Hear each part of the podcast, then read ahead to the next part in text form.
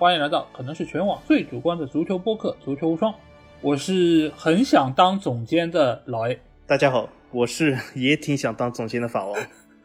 好，本节目由足球双和喜马拉雅联合制作播出。大家可以通过订阅足球双听到我们每期音频节目推送，还可以看到最独特的足球专栏文章。最主要的是，可以看到加入我们粉丝群方式，只要搜索“足球双”或者点击节目详情页就可以找到。期待你们的关注和加入。那这期节目我们要给大家聊一个非常有意思的话题啊！这个话题我们其实想聊已经很久了，但是一直放在我们那个话题的小本本上，没有拿出来和大家聊啊。因为网络上一直有很多人在讨论嘛，就是曼联队为什么一直不聘请一个足球总监，尤其是在各大豪门俱乐部都已经纷纷聘请了总监情况下，而且也是事实上取得了非常不错的一个效果，但是曼联一直都没有聘请。我们在曼联请总监之前就想要聊这个话题，但是一直都因为各种各样的原因没有成型啊。但是没有想到后来曼联真的请了足球总监，但是好像也没有看出来对于球队有什么样的一个影响。不如就借这么一个机会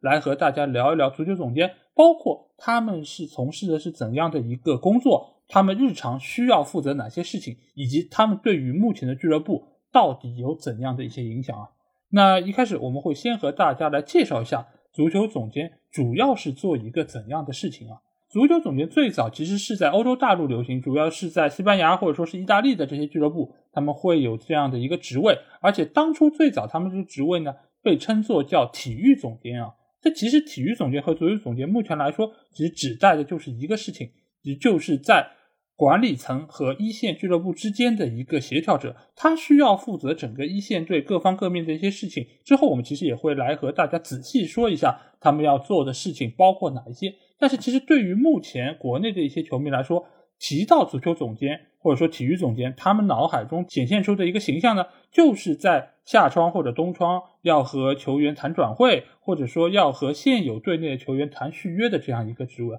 通常来说就是两个字：买人。所以他们其实，在现在的俱乐部中间是有一个非常重要的作用，而且他们某种程度上也是俱乐部和主教练之间的一个缓冲地带，它其实是有一个调和剂的作用在中间。所以现在的俱乐部越来越多的采用了足球总监的这样的一个形式。那其实我们现在也能够看到有很多称谓啊，刚才我提到足球总监、体育总监，包括还有一些技术总监，甚至于有些俱乐部在有一些文章中，我们还可以看到什么。转会总监或等等这些名称啊，那我不知道小金，你对于这些名称，你觉得他们中间有怎样的一些区别吗？其实他们的区别并不在于名字，因为比如说，你看，呃，除了你刚才所说那些总监以外，曼联甚至还有一个总监，之前叫做顾问。这个老尼克今后要担任顾问，这个顾问或许也是总监性质，所以说职能的名字其实并不是那么重要。但是说说足球总监，但是这个职能其实可以是天差地别，就是如果你在不同的俱乐部当中，一个足球总监可以是完全是。不同的角色，那么我们其实可以这样看啊，就是从一个公司的架构来看，比如说我们假定一个俱乐部就是一家公司，不过俱乐部本身就是一家公司。嗯，如果我们是以公司的这个组织人员构成来看，这个球员和教练本身，他就是一个所谓的这种公司里面的技术部门，对吧？他是负责做这种技术研发、技术开发，然后呢？这个技术部门的经理就是这个教练，肯定要向上汇报到这个大部门的总监。那么大部门总监呢，除了就是管理这个技术团队以外，那么他还要管一些其他团队。那么所以说，我们把足球俱乐部带入到这个公司架构来说，那足球总监就是这个教练的上司，那么他就是属于一个大部门的总监。当然了，他上面还有其他人员，他和他并列的还有其他公司的总监，比如说足球俱乐部里的人事总监、俱乐部里面的商务总监，都是和他差不多平行。那么这个位置呢，其实从理论上来讲，其实最准确的定义就是这个教练的上司。但是呢，我们又会发现这个职能其实它无论叫什么，它都有一些很显著、天差地别的变化。那么我我举几个例子啊，在大家眼中，也是刚才老爷讲的，就是这种负责俱乐部长期运营、负责俱乐部转会这种真正的足球总监。但是很多俱乐部他的足球总监，由于这个主席或者是首席执政官的不放权。导致这些足球总监有的时候成了一个跑龙套角色，嗯，呃，所以说刚才老爷也讲是成了一个调和剂。那么我举个很明显的例子，以前比如说皇马这个米亚托维奇，他也是这个足球总监，可是他负责了买什么人吗？基本没有，因为为什么？皇马的主席是非常强势的，是非常要去管理一些细节和一线工作的。所以说，有的时候足球总监在俱乐部中是一个很重要的位置。但是在有些俱乐部当中，足球总监仅仅是一个调和剂或者是一个跑龙套角色。那么这似乎于什么呢？似乎于这个主教练和这个主席的权威性。所以说，足球总监有的时候我们可以看到，他是对俱乐部的发展是起到至关重要决定的。但是有的时候，他只是夹在主教练和主席中间的一块三明治而已。对的，因为一开始我也觉得这个名称上面是非常的让人困惑啊。因为现在来说提到比较多的几个总监，就是技术总监、足球总监，还有体育总监。所以呢，我也非常好奇这个之间到底有什么区别。所以我就去德转上面按照这些 title 去查了一些非常知名的所谓我们口中买人的这些总监，包括多特的佐尔克，包括曼城的贝基里斯坦。我发现他们其实分成这三类啊，就比如说。阿森纳队买人的，大家知道是埃杜嘛，就是以前阿森纳队那个传奇的球员。他现在在阿森纳的头衔其实是技术总监，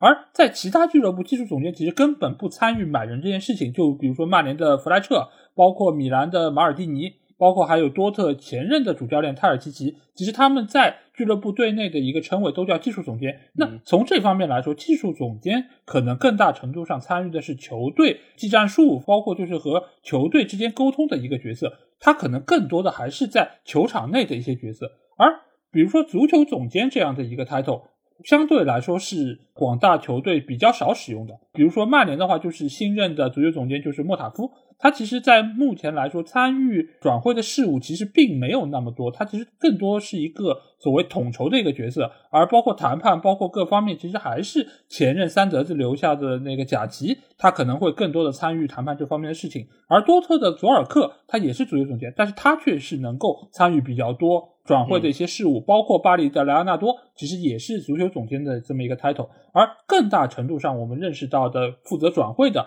他们更多的是以体育总监的这么一个头衔在运作，比如利物浦队的爱德华兹、贝基里斯坦，包括热刺的帕拉蒂奇以及塞维利亚的蒙奇，这些其实他们在俱乐部内部都是以体育总监的一个 title 在活动。但是切尔西队的 No 姐，就是我们很熟悉的这一个很强势的女强人，她其实，在队内根本不是所谓总监的一个抬头因为她是一个更高级别的一个人物，她相当于是董事会的成员。所以她根本不需要总结这样一个头衔来为她背书，但是她所要做的事情其实也是涵盖了所谓买卖球员，包括和球员续约等等这一系列的工作。所以这个其实还是关乎于各个俱乐部他们对于总监以及这个职能所设的一个定义啊。因为就像刚才小徐说的，很多的老板他其实是比较的强势，他也要参与更多的事情，包括皇马、巴萨的这两个其实都是非常深度的参与了球员买人，而。对于他们来说，总监到底做些什么事情，并不是那么重要。他可能很大程度上只要配合俱乐部的工作就可以，而很多决策性的事情并不需要他们来参与。所以这期节目我们也会来主要和大家聊一聊，总监到底会做一些怎样的事情，而且他们对于俱乐部来说是不是真的那么重要？那么接下去就会来聊一下这方面啊，就是小金，你觉得作为一个总监来说，他最主要的一个工作职责是什么呢？如果我们讲的是真正意义上的足球总监的话，那我觉得他的最主要工作职责就是运营这个足球队，然后保证这个足球队在人员上、在战术上有它的延续性和它的传承性。然后呢，是在财政方面呢，是做到能够健康、做到可持续发展。也就是说，是一个公司里面整个技术部门的一个带头大哥。嗯，那么和他有所区别的，那么就是他手下那些教练，或者是手下甚至包括比如说技术总监这些类似的角色，这些人。那就是相应的接触这些技术，是负责他们更小的一个板块。所以说，足球总监在这个地方是一个统筹性的人物。所以说，他是等于是老板的左右手。因为如果一个俱乐部，比如说要真正做到有这样的职能，那么他其实有有一些先决条件，就是说他的老板首先是并不是直接参与一线工作的，那么他需要一个这样足球总监去承担这个职能。因为我们可以发现，很多这个俱乐部老板现在所做的事，其实说句实话，都是足球总监所应该有的职能范围。所以说，足球总监职能范围其实应该说是负责整个足球板块技术和这个所谓的球员的薪资领域的一个总筹人。因为一些大的俱乐部，比如说曼联啊，比如说拜仁啊，这些俱乐部一般有一千来号员工。那么除了这个技术团队，他们需要有很多支持的人物。那么这些人就是直接汇报给这个首席执政官。那么首席执政官他其实没有很大的精力来管这个体育这个部门，因为体育或者足球，而且有些大的俱乐部，他甚至体育板块里面不止足球，他还有啊，比如说篮球总监，他还还有这个手球总监，这些在欧洲俱乐部都是很常见。比如说女足总监，所以说整个上面的首席执政官他的事务会非常多。那么等于说是在男子足球这一块。足球总监等于是一个真正的话事人，所以这是他的主要职能，他也是负责一个整体性的一个规划。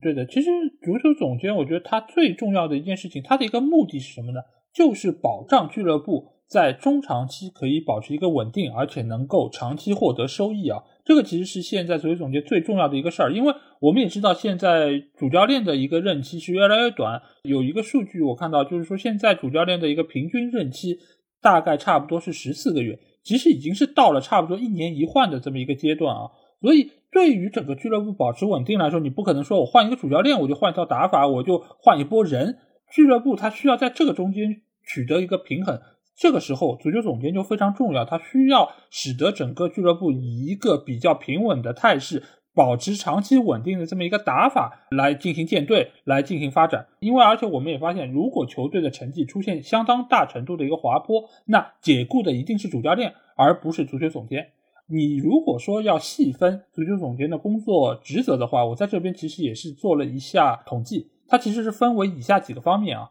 最主要的其实就和广大球迷认知的一样，就是买卖球员，甚至于也会有一些足球总监参与到选教练的一个过程之中。他们其实也是相对来说业内比较资深的一些人士，所以主要是球员的买卖以及教练的选择。而第二部分就是球员合同的处理，这个合同其实牵涉到就是现有球员的续约，包括新进来球员他们的薪金的谈判，包括等等其他一些商务方面的一些工作。所以这个其实也是足球总监很重要一部分。而队内的话，它其实也有几块工作非常非常重要，一个就是球探系统的搭建。因为足球总监他之所以能够买到合适的人，并不是说啊我就只跟经纪人接触，他需要有大量的数据方面工作，包括还要将触角伸到世界各地来选拔那些有潜力的年轻球员。所以球探系统也是足球总监主要工作职责之一，包括还有就是青训系统的搭建。因为当一些年轻小妖加入到你的球队之后，你怎么让他们能够打出或者发挥出他们该有的那个能力，其实也是足球总监相当重要一部分。包括你对于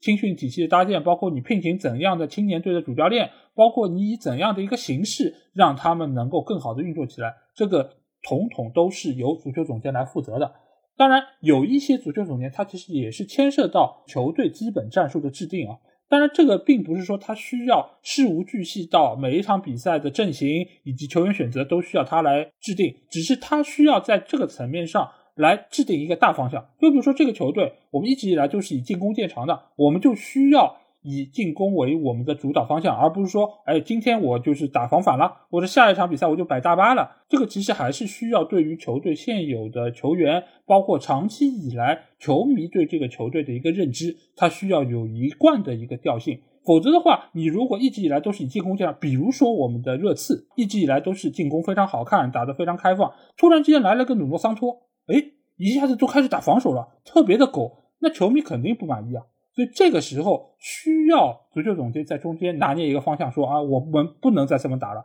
我们需要让自己看上去还是如此的有进取心，我们看上去是这么的热爱进攻。所以这个都是整个俱乐部需要维持这样一个调性非常重要的一个人物。当然，最后他要做的一件事情其实就是协调队伍和管理层的关系，因为很多时候。主教练的一个诉求和老板的一个诉求其实并不一样，这个中间就需要足球总监来进行调和，最大程度上满足双方的一个诉求。否则的话，双方之间由于不可调和的一个矛盾，就可能造成整个球队管理上面的一个缺失，这个也会直接影响到整个球队的一个成绩。所以足球总监现在来说，我觉得是非常非常重要的一个职位，不管对于怎样规模的俱乐部来说。那对于这样一个职位，小金，你觉得他需要具备哪一些基本能力，才能够很好的胜任这样的一个非常高要求的职位呢？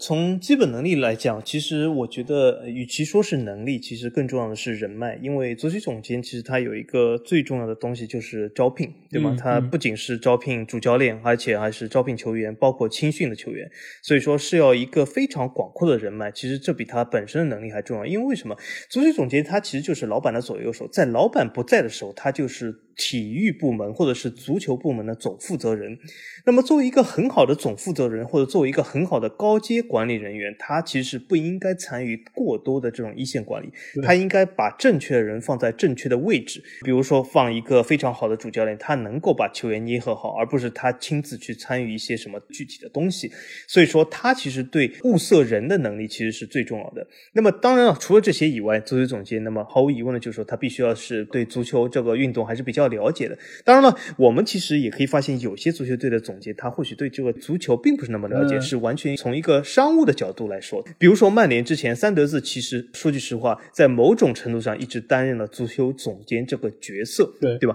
他其实对这个足球并不是那么的了解，或者至少不是他的主业。当然了，如果你对这个足球有所了解的话，对于开展这个工作肯定是有益处的。那么还有一个就是所谓的管理能力也是相当重要，因为足球总监有的时候是需要做出一些比主教练更难的抉择。那为什么呢？大家可以想一下，很多这个球迷我们在看球的时候，好像觉得主教练是运筹帷幄，做出一些非常关键的换人决定啊、首发决定啊。可是这些东西它能影响的往往是一场比赛或者是半场比赛，但足球总监有的时候需需要做出的一些决定，它是会影响一整个球队，甚至一整个赛季。我比如说，他有的时候需要决定我是不是和这个球员续约，我续约开出多少价码，我开出多少价码不会让其他球员反对或怎么样。还有就是，他有的时候要决定是不是我要解雇这个主教练，或者我是让他继续待下去，我继续相信他。所以说，这些都是足球总监，我觉得是最最重要的一些能力。当然了，除了这些能力以外，那些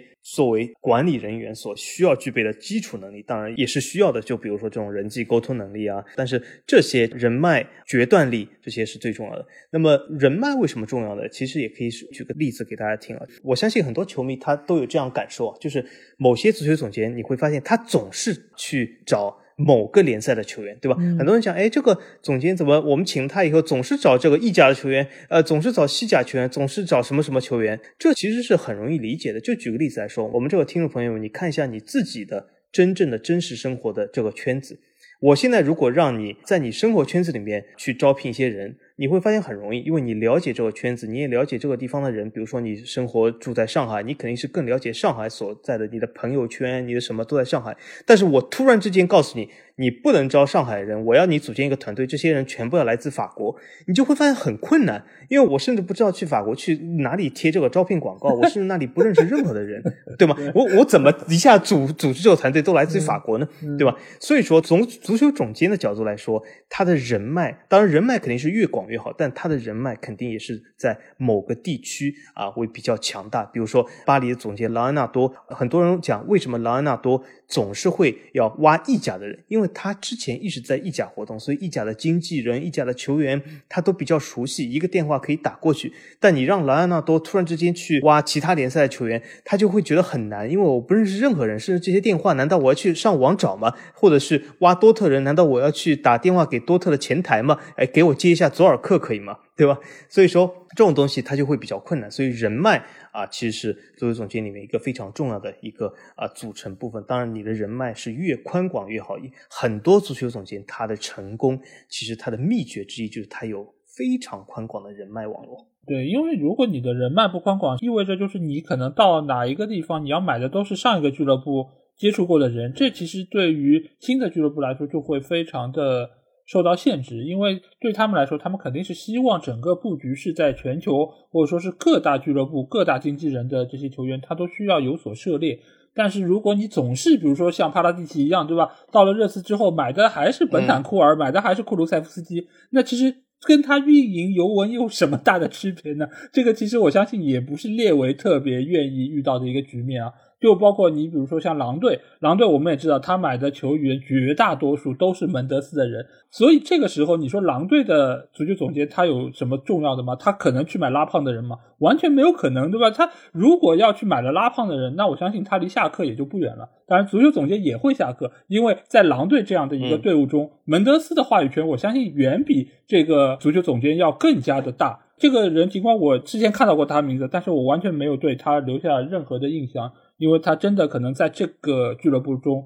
只是一个跑龙套的角色，尽管他的 title 听上去如此的大，呃，所以这个人脉，我觉得是目前来说足球总监最为重要的一个能力。当然，另外一方面就是你必须要懂球啊，这个为什么我说必须要懂球？也有人说，哎，你看三德子尽管做的不是特别好，但最起码也还过得去，对吧？也买了一些不错人。但是如果你在现在这个社会中，你还是一个不懂球的足球总监，那意味着你可能会给俱乐部带来相当大的一些问题。那现在曼联队的问题，其实某种程度上就是三德子留下的。如果三德子是一个懂球的足球总监，我相信，首先很多球员他买来并不会花这么高的价格，而且。给他的薪资也会相对来说更加合理，这样的话就能够让整个队伍的一个更衣室气氛得到缓解，不会出现很多由于薪资差距而造成的这些矛盾。而另外一方面，就是你在买人的时候也能够更加贴合主教练的需求以及球队的整个调性，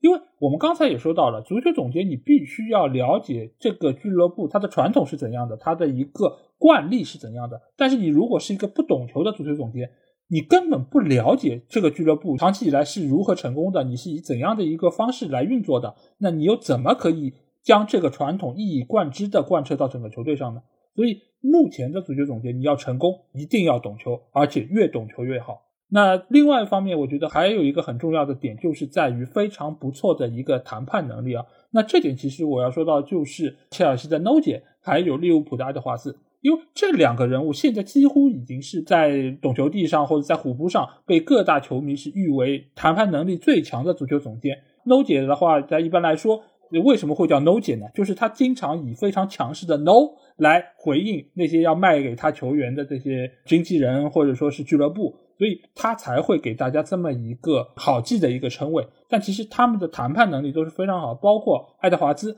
他不管是在买人还是卖人方面。都体现出了极好的眼光以及相当不错的谈判能力，所以这个也是现在足球总监很重要的一点。因为俱乐部尽管它有些豪门俱乐部，它的资金非常的雄厚，但是这些钱也不是大风刮来的，他也需要向老板汇报，老板也需要知道每一笔钱到底用在哪里，效果如何。所以这个时候，足球总监能不能把这些钱花在刀刃上，也是体现他们能力非常重要的一点。当然，还有一点不得不说的，那就是独到的眼光啊！这个其实和懂球还不是一个概念，因为懂球的话，只是你了解足球的这个规律，而独具慧眼的话，是你对于球员的能力，你有一个预判，而且这个其实也另外一方面是牵涉到你所布置的这个球探网络，你的球探网络，你的那些球探能不能在这个球员还没有成为巨星的时候。就已经看出他们的能力以及潜力，从而以一个比较低的价格将他们签到俱乐部之内。这个其实也是非常重要。这个中间的代表性人物，无疑就是坎波斯或者说是门奇这样的著名的足球总监，因为在他们的手上诞生了无数日后成为巨星的球员。尤其坎波斯当年在摩纳哥的时候，也是挖掘了，比如说姆巴佩，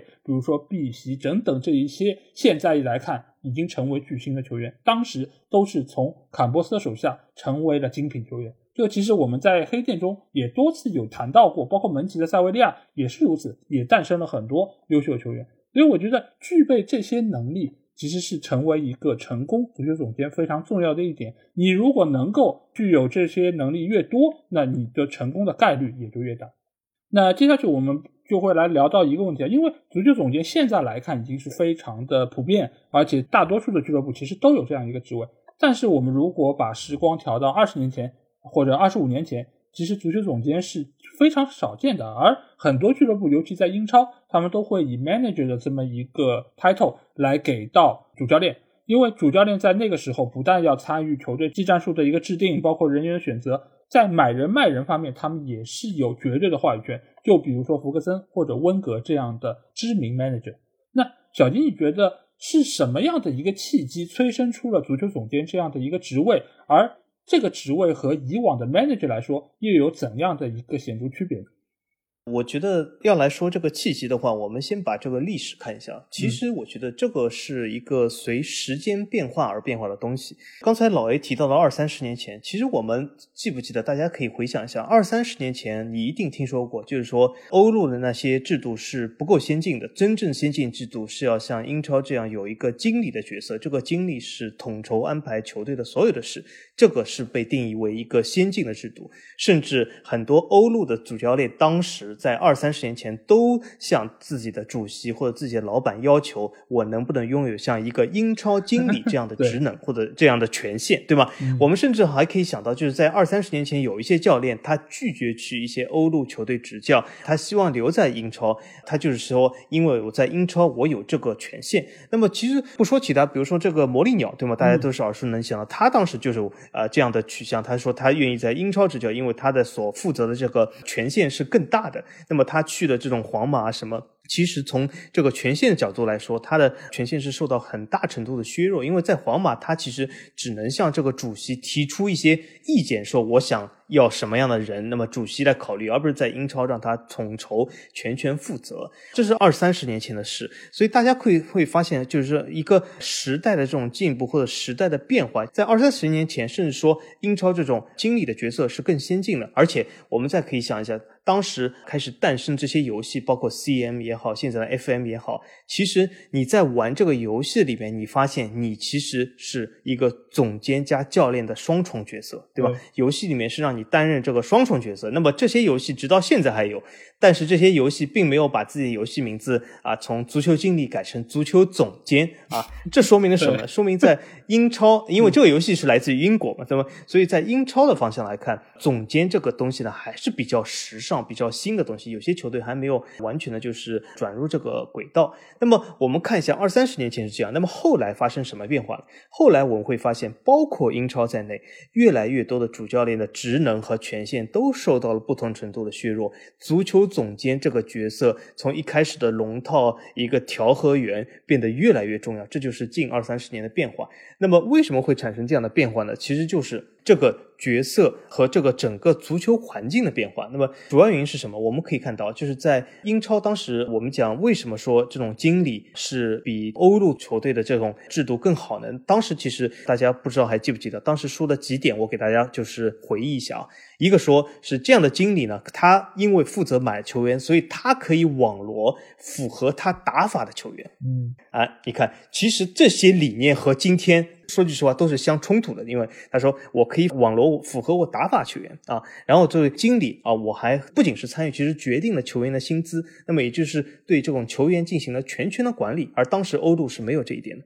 这些东西都和现在不一样了。后来我们会发现演变到什么，就是这个教练不但是不能参与球员的薪资的谈判，也其实不能直接网罗球员，就变成这样东西。那其实背后最主要的一个推动的原因就是什么？一个显而易见，就是刚才老 A 谈到的是，就是一个经理或者说现在所谓的主教练，在任何俱乐部的任职越来越短了，这是一个全球的趋势。这不仅是一个联赛，是一个全球趋势。那么这些人的任职越来越短，那么会发生些什么事？就是我作为一个经理，哎，我是喜欢打三后卫吧，对吧？我买了一堆的中卫啊，但是。新的经理上任，他不喜欢三后卫，他喜欢四后卫。那么很多中卫就变成过剩了。那么这个球员他就在整个俱乐部的结构，他在队伍的结构就没有办法适应这个新的教练，就造成了很多资源浪费。啊，这个时候俱乐部要进行很多的球员买卖来符合这个新教练打法。那么在以前教练更替不是很频繁的同时，那么这种制度的确是有优势的，因为你买的人是你自己最了解、最需要的。那么你。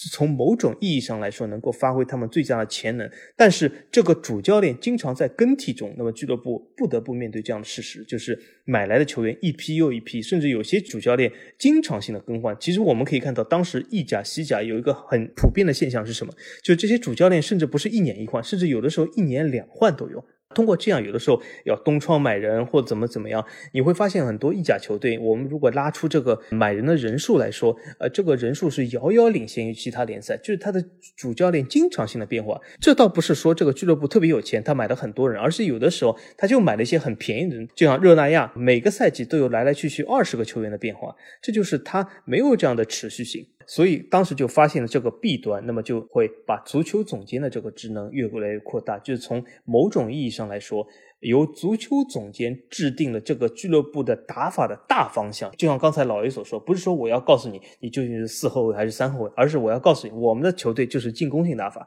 或者我们的球队就是要苟的。那么还有一个就是足球总监运用这个打法，他可以去把这些球员。带入俱乐部，然后再任命一个主教练，把这些球员发挥出更大的潜能。这就是这个足球总监整个这个职能的变化，到现在就是他起到这个作用啊。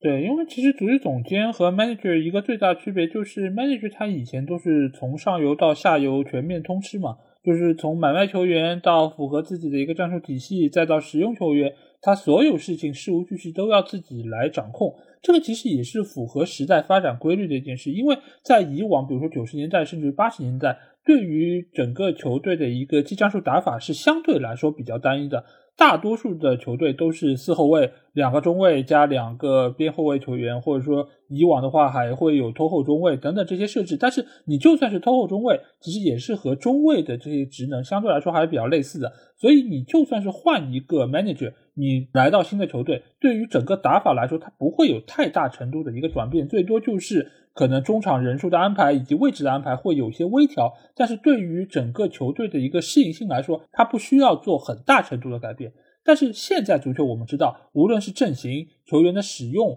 包括他们在不同时段的一个使用方式，其实都有很大程度的一个区别，而且每个球员他在不同体系下的一个作用也是完全不一样。这个其实也是和很多精品和次品球员一样，你在这个地方。能够是一个香饽饽，不代表你去下一个球队仍然会是球星，所以这个也使得俱乐部需要思考，我到底以怎样的一个形式能够长久的立于不败之地。而这个时候，显然主教练在使用方面，他觉得我们是可以放弃一下，我们需要以足球总监作为整个的一个方式。而且目前整个球队他需要兼顾的事情越来越多，因为现在的足球已经不同于以往足球。为什么我们会说，哎，以前的足球队好像福格森这种铁腕的这种治军是非常有用的？因为当时大家打法很一致，大家比拼的只是球员在个人能力上的那么一些微小的发挥，而这个时候你在很多精神层面上给他打打鸡血，或者让他能够更加激进一点，那可能结果就会不一样。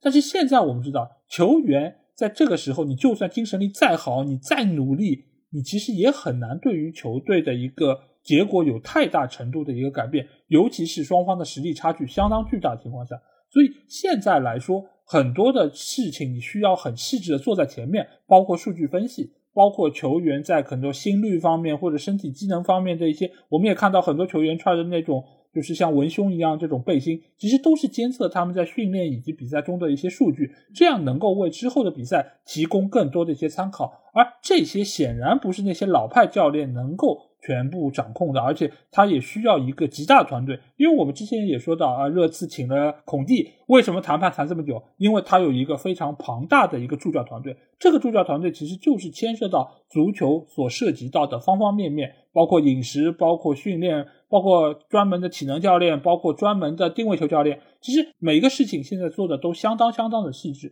你很难想象以前的那个 manager 他可以负责这么多的项目。你不要说他还要涉及到买人卖人定薪资，你就算是现在传统这些所有的训练项目，他都不可能一个人兼顾到所有。所以对于现在球队的一个整体把控，是需要有一个总监存在的，因为他需要为所有的这些事情负责，并且选择最合适的人来担任这样的职位。当然，manager 现在来说，我只能说是已经是被历史淘汰的这么一个角色啊。所以现在哪一个球队还在抱着 manager 这套固有的东西不放，那他的衰落一定是必然的。那既然我们说到了这么多足球总监的工作的项目，那他肯定是有一些非常独到的一些好处。那小金，觉得聘请足球总监最大的一个好处在哪里呢？最大好处，我觉得这个好处是存在于那些老板不会参与俱乐部直接运营的球队，这些球队是享有足球总监最大的好处。嗯，那为什么？因为我们看啊，这个球队分成两类，一个是老板，他完全是一个纯投资人的角色。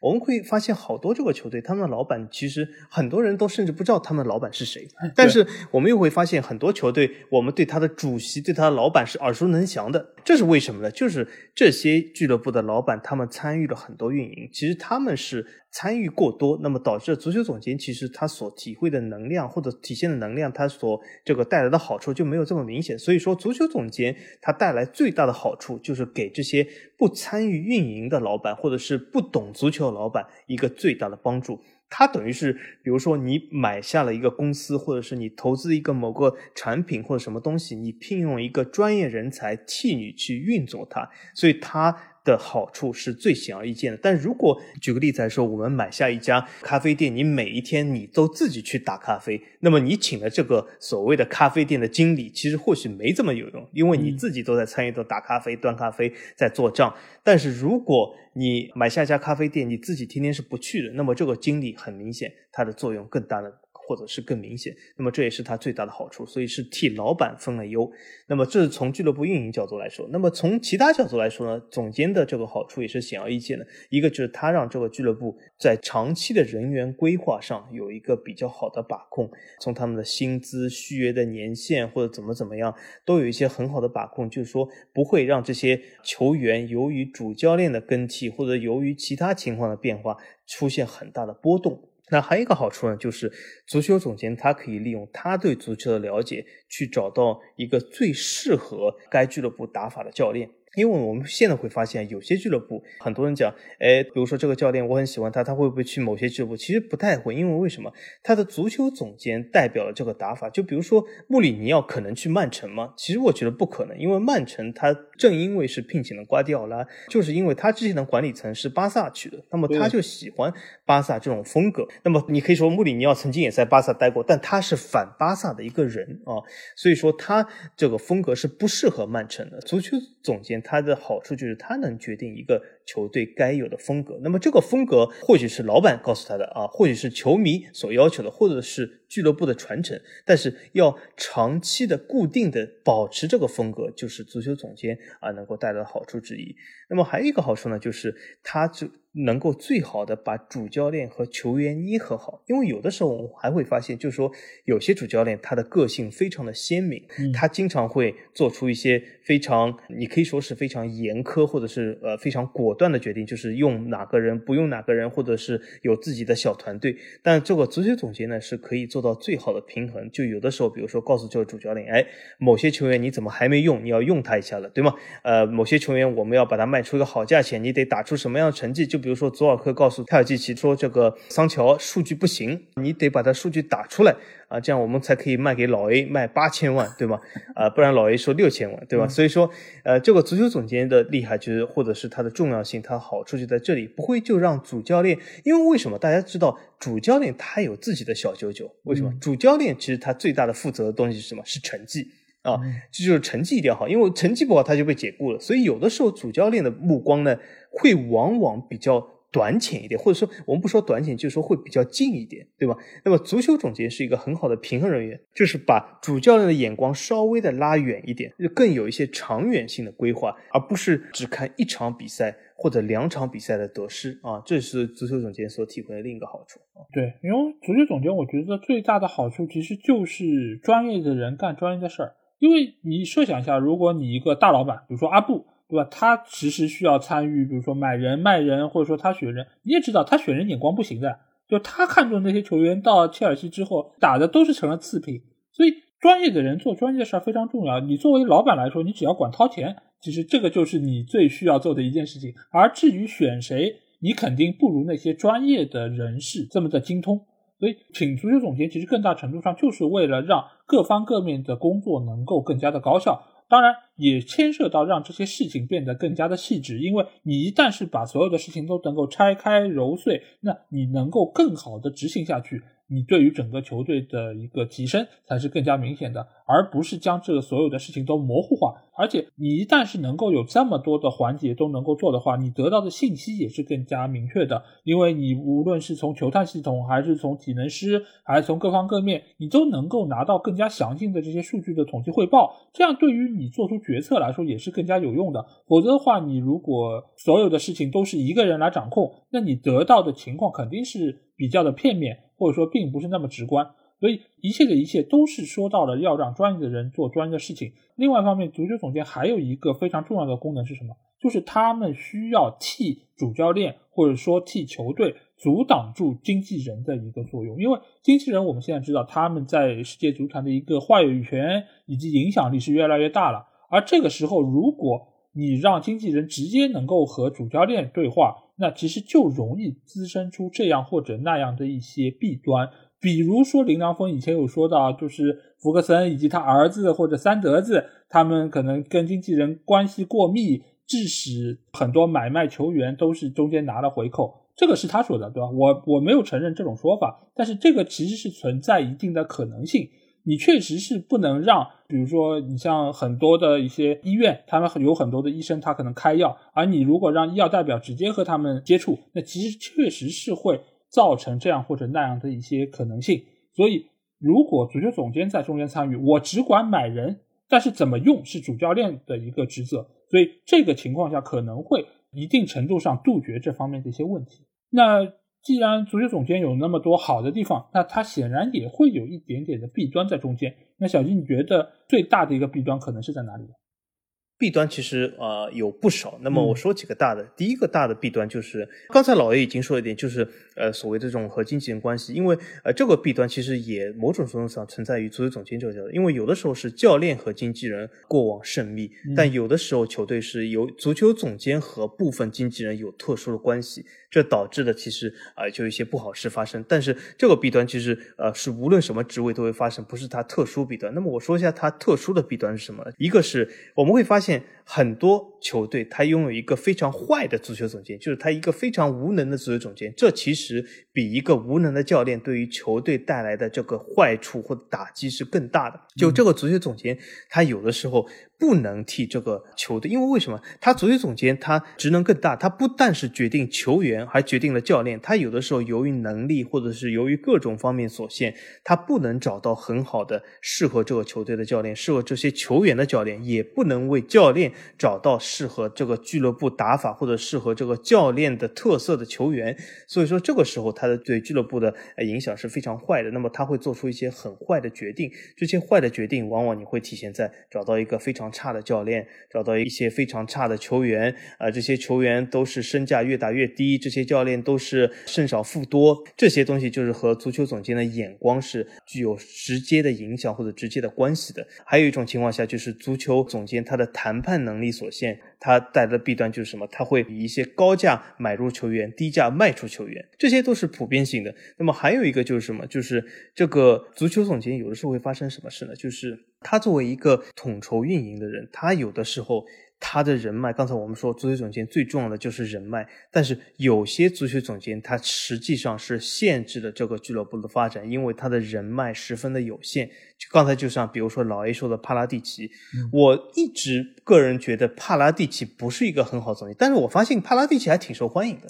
一个你看列维这么强势的老板喜欢帕拉蒂奇，阿涅利喜欢帕拉蒂奇，甚至连说呃，据传言啊，这个巴黎的老板纳塞尔也喜欢帕拉蒂奇。就我不知道他有什么魅力啊，他估计是在这个背后有一些特殊的魅力，可以让老板很舒服。呃，但是。从我看到他的这些运营的能力来看，其实我不太欣赏他。为什么？帕拉蒂奇所引入的球员所负责的这种谈判，其实都挺失败的。比如说，你看，呃，他来到热刺，弄来弄去就是尤文这些淘汰或者是边缘货。然后还有一点就是，他以前在尤文和迪巴拉的续约和谁的续约，其实。都是一直没有很好的开展，所以我觉得帕拉蒂奇是从各个方面来说，应该说是一个呃坏的足球总监或者是失败足球总监的典型。所以像他这样，就是比如说人脉十分狭窄的人，其实对足一个足球队来说，呃，是一个很大的弊端。与其这样，其实你甚至还不如啊，削弱一下足球总监的权利，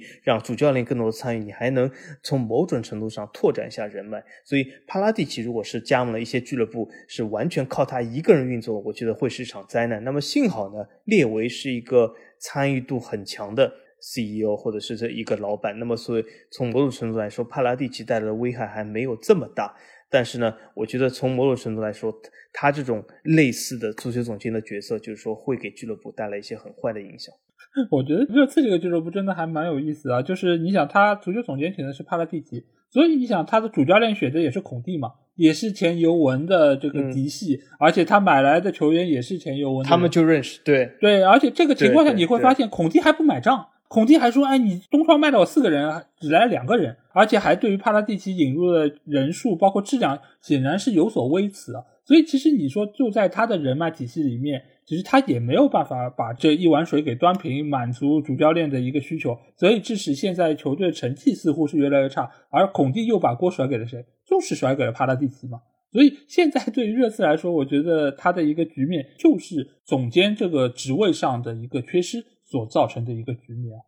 那说到总监的弊端，我觉得相当重要的一点，其实就是来自于总监和主教练之间的矛盾。这个其实我觉得也有非常多的例子可以来证明。那其实一个非常重要的点，就是在于刚才小齐其实也有谈到，就是两者之间的一个诉求其实是不一致的。呃，因为主教练他要出成绩，成绩不好他一定会被解职，而足球总监。则是要以一个比较长远的眼光来调教这个球队，来让他能够有比较长期的一个发展。而且，足球总监他还需要做到的就是什么？就是要让球迷满意。因为刚才其实我也有说到，就是。这个球队你长期以来就是以进攻见长的，那球迷对这个球队的期待就是我们要打得好看，我们要进球多。而这个时候，如果你是以一个比较保守的态势来经营球队，那肯定就会比较的糟糕。尤其努诺桑托当时联赛开始是三连胜，但是球迷对于他的反应一直是并不那么理想，因为尽管都是赢了球，但是场面上并不好看。所以之后他一旦成绩出现一定的滑坡，那整个球迷群体，包括俱乐部，对他来说都是会不客气，很快就让他走人。所以这个事情上，足球总监和主教练之间一定是有不可调和的一个矛盾在中间。如何把握好这个矛盾，是足球总监工作的一部分。但是发生冲突的一个概率仍然是非常高。那一旦发生冲突，对于整个俱乐部来说，一定会有所取舍，不是砍总监，就是砍主教练。所以这个时候，对于球队的伤害已经造成了，而砍掉谁，其实都没有办法弥补这一切。而另外一方面来说，就是总监和管理层之间的一个矛盾，因为你可以理解为总监是代替俱乐部来做事的，但是这个和管理层所要达到的一个目的，其实有时候并不一致，而且甚至有时候，尤其是有一些呃球队的管理层比较强势，比如说皇马、巴萨这一些，其实他就有可能在出现失误的时候让。足球总监来背这个锅，其实有很多次，比如说以前巴萨的足球总监是苏比萨雷塔，就是前西班牙队的老门将啊，他之后是来到了巴塞罗那任职，而当时他和巴托梅乌之间的一个合作就出现了这样的一些问题，由于在转会市场上买卖啊，涉及到一些违规签下未成年球员，这个其实呃，你可以说是苏比萨雷塔的问题，但其实巴托梅乌一直都是知道这些情况的。所以这个时候，你要说出了这么大的漏子，那你肯定是要让足球总监来背这个锅，而巴托梅乌似乎也并没有受到更多的一个牵连。所以很多的局面下，俱乐部是需要足球总监来作为一个缓冲，无论是在沟通上出现的缓冲，还是在出现危机公关的时候，他需要牺牲一个人，那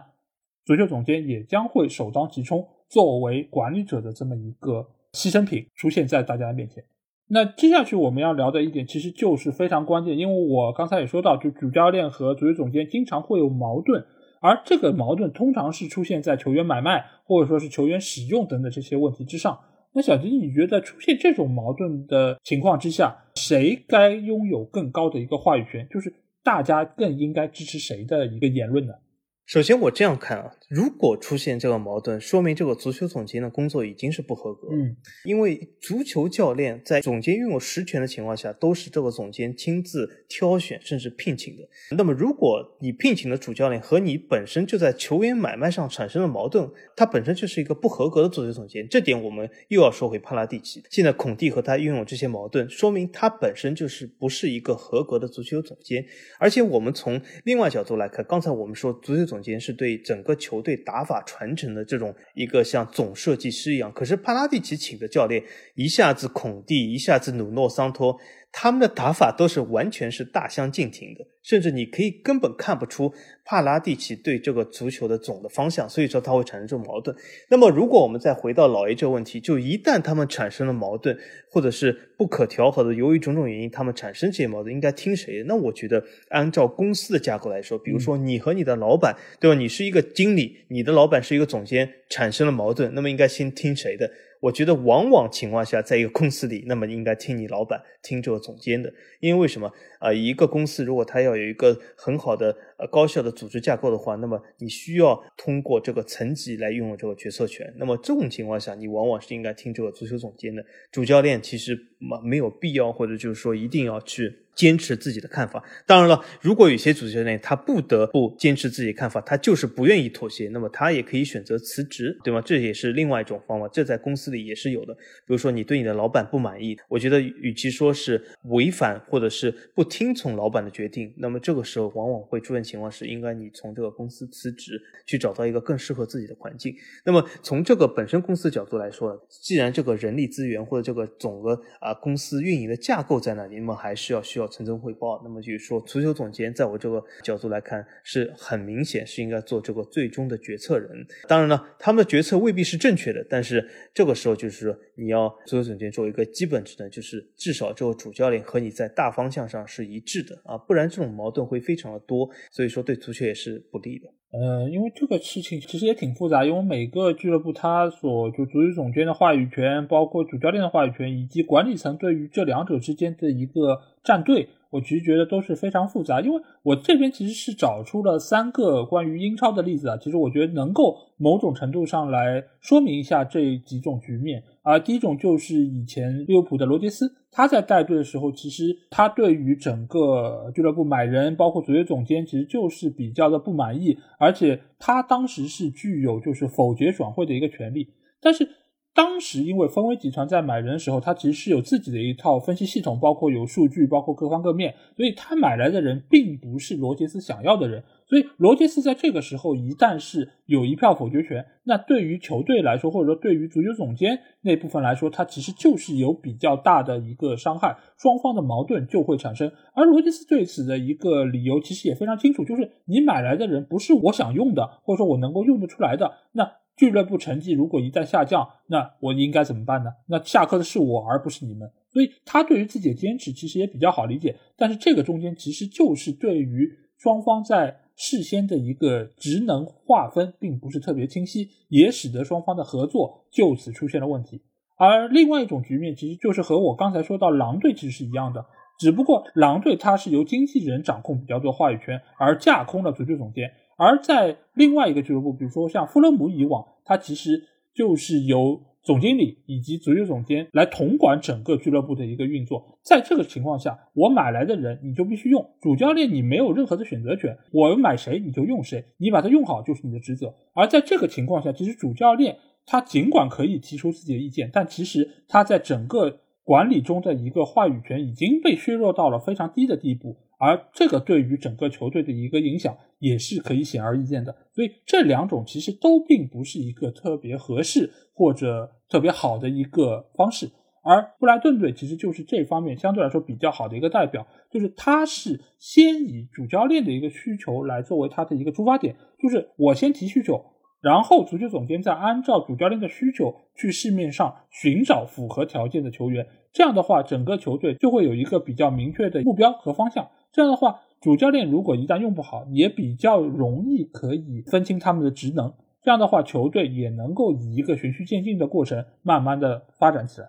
所以这三种局面其实就很好的说明了主教练为什么会和总监之间出现矛盾。一个非常重要的点就是双方都没有在合适的位置做好自己的事情。而这个时候如果出现矛盾，那足球总监要负的责任显然是更多的。一方面是像刚才小吉说的，主教练本来就是足球总监选的，你如果没有选一个合适的主教练，本身就是你的一个失策以及失责。而另外一方面就是，你们在这个中间的分工，并不是以一个非常合适或者高效的方式在运作，那足球总监也是难辞其咎的。所以这部分来说，足球总监该拥有更多的话语权，但是也应该负起更多的责任。在说了这么多足球总监的话题之后啊，那小金有没有哪个足球总监在你看球的过程中是给你留下了非常深刻的印象的？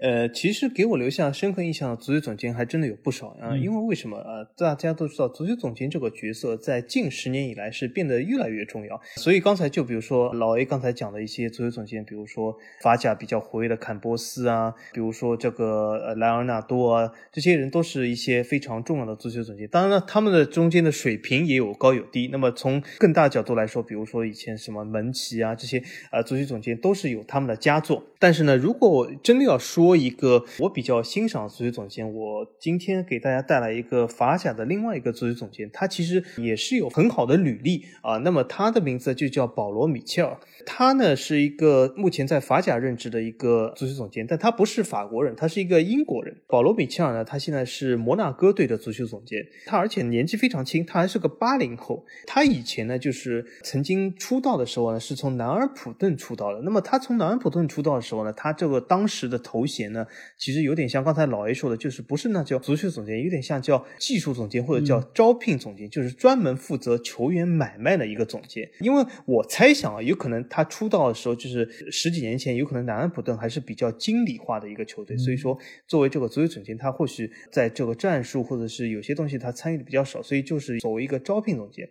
那么在南安普顿呢，他其实呢，呃，做了一个很大的买卖是什么呢？就是他在南安普顿期间聘请了一个主教练，这个主教练大家都是耳熟能详的啊，他就叫波切蒂诺，他就是他带去南安普顿的。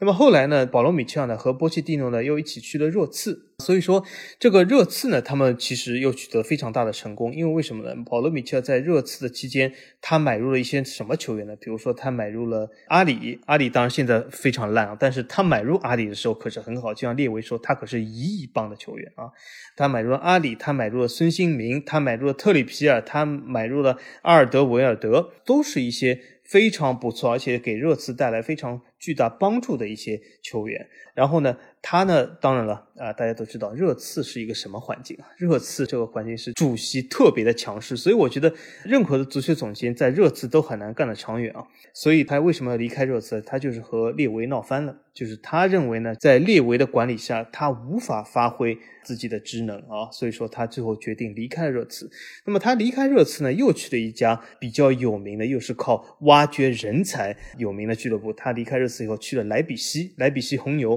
啊，对吗？莱比。锡红牛大家都知道，很多这样的啊年轻球员都啊，比如说穆克莱、穆杰莱啊，什么都是他发掘的。他在莱比锡期间，所以说他在莱比锡呢也是干得非常的不错。最后呢，他就是在二零二零年的时候呢，就是加盟了摩纳哥。那么他加盟摩纳哥以后呢，基本就是也是延续了坎波斯当年的这个发掘球员的神手笔吧。他也是挖掘了很多球员，比如说现在很多这个摩纳哥在被大家所炒作这种热炒的一些球员，都是他这个时代开始的。比如说琼阿。梅尼啊这样的球员，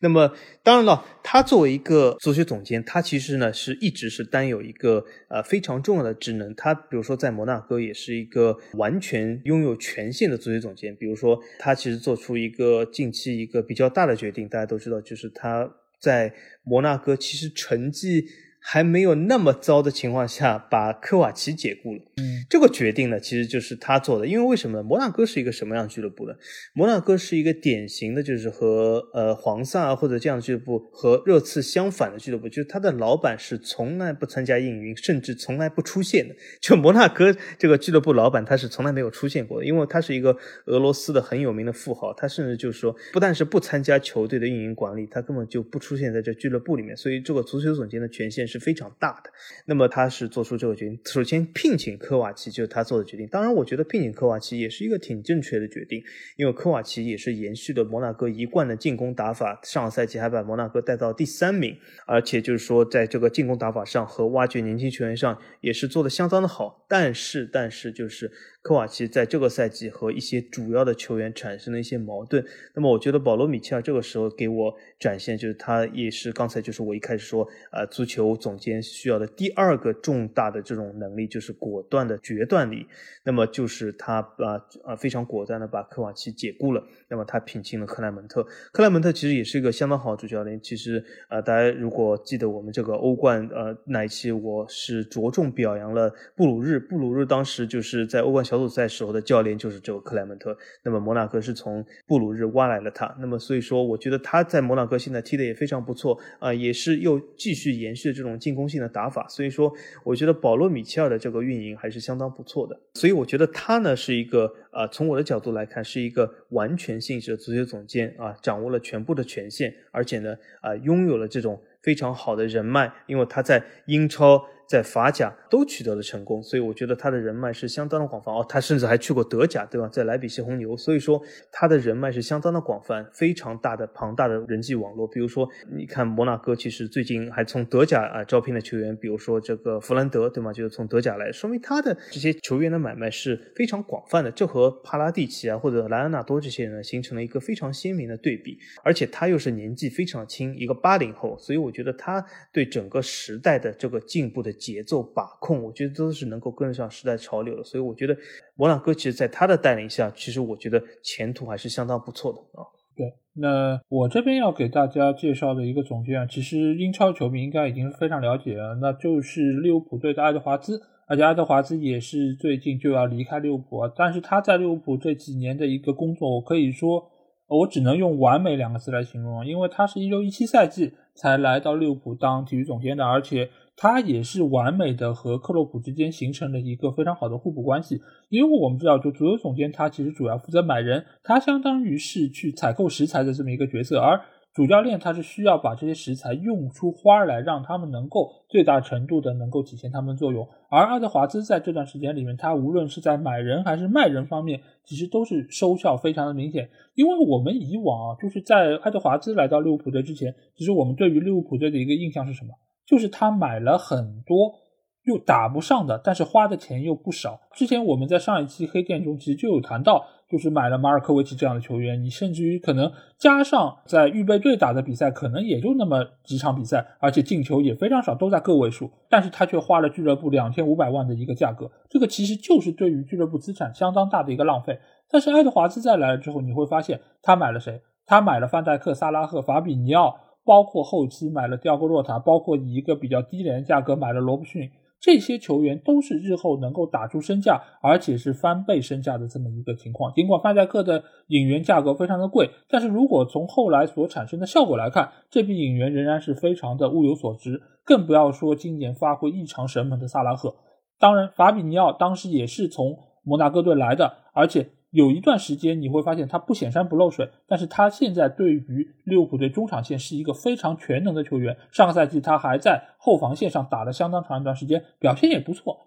所以上个赛季之所以利物浦最终能够进入前四，其实也是和法比尼奥有很多关系。也可以看出，爱德华兹买人其实他也是从各个联赛能够淘到不错球员。范戴克来自英超，萨拉赫是来自于意甲，法比尼奥来自于法甲。所以他的很多的这些买人的眼光确实也很独到，而且价格来说也是比较的超值。当然，你也可以看到他卖人的一些成果，包括卖掉了库蒂尼奥，这可以说是整个利物浦队这段时间可以有一个飞速发展非常重要的一笔交易啊！如果不是库蒂尼奥卖出的这笔钱，他根本没有可能能够这么快网罗这么多成功的球星，包括有一些打不上球的球员，他也卖出相当不错价格，比如说索兰克，他是当时卖给了伯恩茅斯，当时伯恩茅斯我记得好像是花了两千万左右买的索兰克。这个球员其实也只不过是在青年队刚刚有所冒尖，而且在利物浦成年队并没有打出来的情况下，能够卖出这样的一个价格也是相当不错。包括也是把丹金斯给卖掉，丹金斯当时也是在利物浦队受了重伤，他其实已经很难能够在利物浦队有非常好的一个发挥。所以这些交易其实都是爱德华兹作为足球总监非常优秀的一个能力体现啊，而且他也是搭建了自己的球探系统，使得整个俱乐部可以很快的能够寻找到符合自己要求球员，包括现在路易斯·迪亚斯刚刚从东窗来到利物浦队，就已经可以和整个球队无缝链接，包括他所主导的这个青训系统，其实也能够挖掘出非常多。优秀的年轻球员，比如说阿诺德，比如说现在打得风生水起的科蒂斯·琼斯，包括还有埃利奥特等等，这些球员都是利物浦青训的一个非常优秀的代表。所以，爱德华兹对于这五年，或者说甚至更长一段时间利物浦队的崛起，我觉得是至关重要的一个角色。你可以说克洛普的执教能力确实是能够让球员有很好的发挥，但是爱德华兹才是背后更大的一个支援，而且他的这一套的贡献，我觉得可以为利物浦队将来更长一段时间在英超的一个地位，我觉得做出自己非常不可磨灭的一个贡献。哎，老 A，你刚才说，那如果他要走了，他是准备去哪里呢？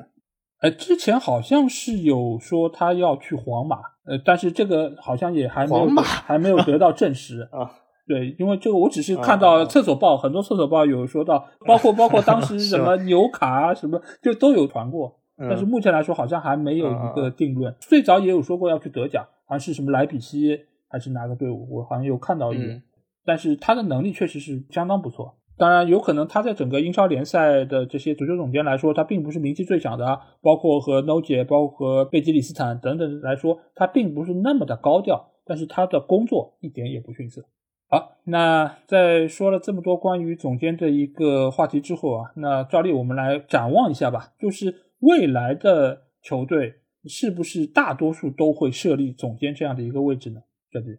我觉得这已经是一个非常明显的东西，不仅是未来，现在其实大部分球队都已经设立这个位置，连其实最顽固的曼联其实都已经设立这个位置。虽然当时有可能曼联认为总监是三德子或者福格森啊，那么所以我觉得呃未来这是一个非常可预见。但是呢，足球的潮流呢，就有的是是瞬息万变的。现在就是说，比如说这个是大趋势，但不代表日后或者是很多年以后，足球总监还是一个大趋势。我相信在很多年以后，足球也会找到更适合当时发。发展的一个很好的这种制度。那么从现在角度来说，总监的确是适合的。但是呢，说是说适合，但是每个球队给予总监的权限其实也是大相径庭的。这其实也导致了有些球队，就我们当大家会发现，为什么说有些球队他就能够请到好的总监？比如说刚才老 A 介绍这个利物浦的芬威集团，他为什么可以请到爱德华兹这样的总监？但有的球队，比如说曼联，为什么就没有请到？而且我可以再告诉大家，就是说刚才我说。这个保罗·米切尔，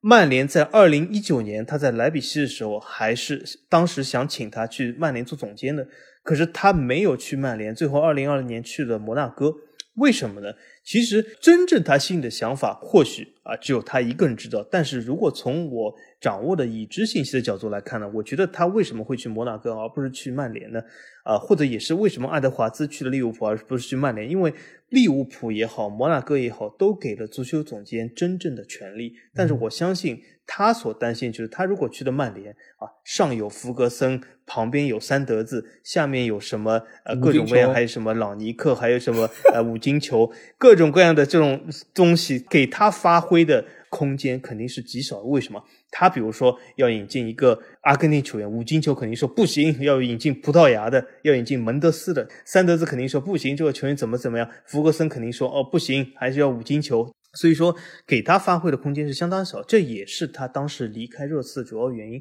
我相信他肯定不想重蹈覆辙。那么这其实从某种程度上也决定了这个足球世界未来的走向，就是你这个俱乐部到底。愿不愿意给一些足球专业人士足够的权利？其实这个总监这个东西已经不是一个新鲜的东西，但是为什么直到现在才慢慢的走红起来？这也是因为现在这种纯投资的，比如说越来越多的基金球队，越来越多这种纯投资的老板，他们愿意放出一些权利，而不像以前。大家记得啊，以前这个意甲，比如说七姐妹时代。啊，七姐妹的这个呃意甲的主席老板，人人都是耳熟能详，什么阿涅利，什么莫拉蒂，什么贝鲁斯科尼，大家知道为什么吗？因为这些老板都直接参与了管理，而总监就是一个龙套。但现在很多这些球队，比如说国米、米兰，都是成了基金球队了。那么他们的这些老板其实是不存在运营的，所以说足球总监变得越来越重要。那我再讲一个故事给大家听，就是大家喜欢玩这个 FM 这个 CM 这个游戏，可是大家想过没有？这个游戏看似是你一人掌握了两个角色，所谓叫足球经理，你既掌握了总监的角色，又掌握了主教练角色。但是很多人在玩这个游戏的经历下，其实你做的。仅仅是总监这个角色，为什么呢？因为大家会发现，在玩这个游戏的时候，很多玩家为了偷懒，都是网上下载了一套训练方法，对吧？让它自动训练，就是你根本不管他的训练安排的。然后呢，又下载了几个阵型，就是别人设计好阵型，你下载了就让它自动放进去。也就是说，其实主教练所履行的训练和战术安排的责任。玩家都没有去执行，而很多玩家所津津乐道、所享受的就是买人卖人，嗯啊，这其实就是总监的主要角色，对吗？对，所以说玩这个游戏其实就是你在扮演一个总监的角色，所以这其实已经是由来已久，但是现在慢慢走红，其实我倒觉得并不是这个总监的角色产生了什么巨大变化，而是现在整个足球世界里面所有制里面，就我们以前讲到的这种投资形式的变化，带给了总监。比以往更大权限，所以让总监这个角色啊扮演了越来越重要的啊这种重要性在球队里面。对，所以我觉得，如果大家想要既做总监又做主教练的话，可以玩一下实况啊，因为实况现在也是有不错的买人系统，但是你又自己可以调整阵型来操控球队，这个可能会更加适合，甚至还要做球员，对对吧？球员、主教练、总监三位一体，对对，这个可能是更加适合大家的一个需求啊。但其实我觉得我们球迷其实还是蛮享受买买买这个过程的，因为他们不但自己在游戏里面买买买，他们还要在网上希望自己真正。的球队在那边不断的买人，不断的买人，不断的动，觉得好像是逆水行舟，不进则退。我们如果不买卖，那这个球队好像就得不到发展。但其实我觉得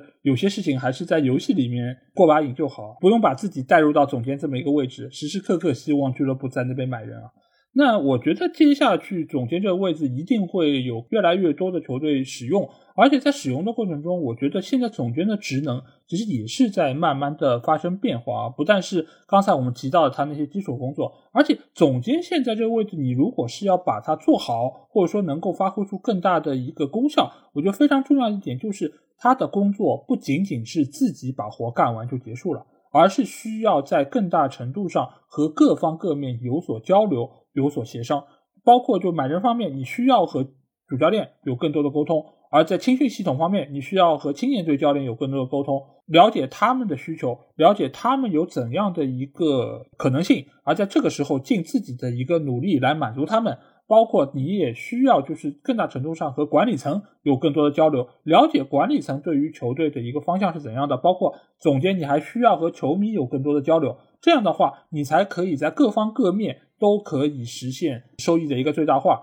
而且整个就是目前来说，世界足坛你现在所要顾及到的方方面面是越来越多了。所以总监你本身就是一个管理层的工作，你需要做的一个事情，说白了就是管理。而管理、沟通和协调是非常重要的一个工作内容，而并不是闷头干，把你自己手上那些活给干完就结束了。所以以后的俱乐部，我觉得更大程度上其实就是要大家坐下来。下一盘大的棋，而不是各自为战。这个其实是未来可能总监需要更多参与的一个方面吧。好，那这期节目其实我们也是很统筹的来聊了一下总监这样的一个工作。那在之后的节目中，我们可能也会来和大家着重介绍几个在世界足坛比较知名的足球总监，包括在他们手下。是挖掘出了哪一些世界级的球星，包括是怎样让他们一步一步走到了目前的这么一个知名的地位，而且他们在这个过程中又犯过哪一些错误，以及哪些不为人知的消息，我们可能也会在之后的节目中和大家再来一一盘点啊。而且我觉得足球总监这样的一个幕后的职位，现在能够越来越多的被大家拿来讨论，被大家拿来研究，我觉得本身也是说明。研究足球这个背后规律的人越来越多，我觉得这本身来说也是说明各个球迷看球方面是更加的专业了，而且也能够有更多的一些自己的见解。我觉得这本身也是一件非常好的事情。好，那这期节目基本上就是这样。呃，如果你们听了我的节目，有什么话想对我们说，可以在我们的评论区留言。如果想要和我们直接交流，可以来加我们群，只要在微信里面搜索“足球无双”就可以找到。期待您的关注和加入。那这期节目就到这里，我们下一期就是《足球无双》第一百期的特别节目，希望大家到时候能够一如既往的收听和关注。那我们下期节目再见吧大家拜拜。大家再见。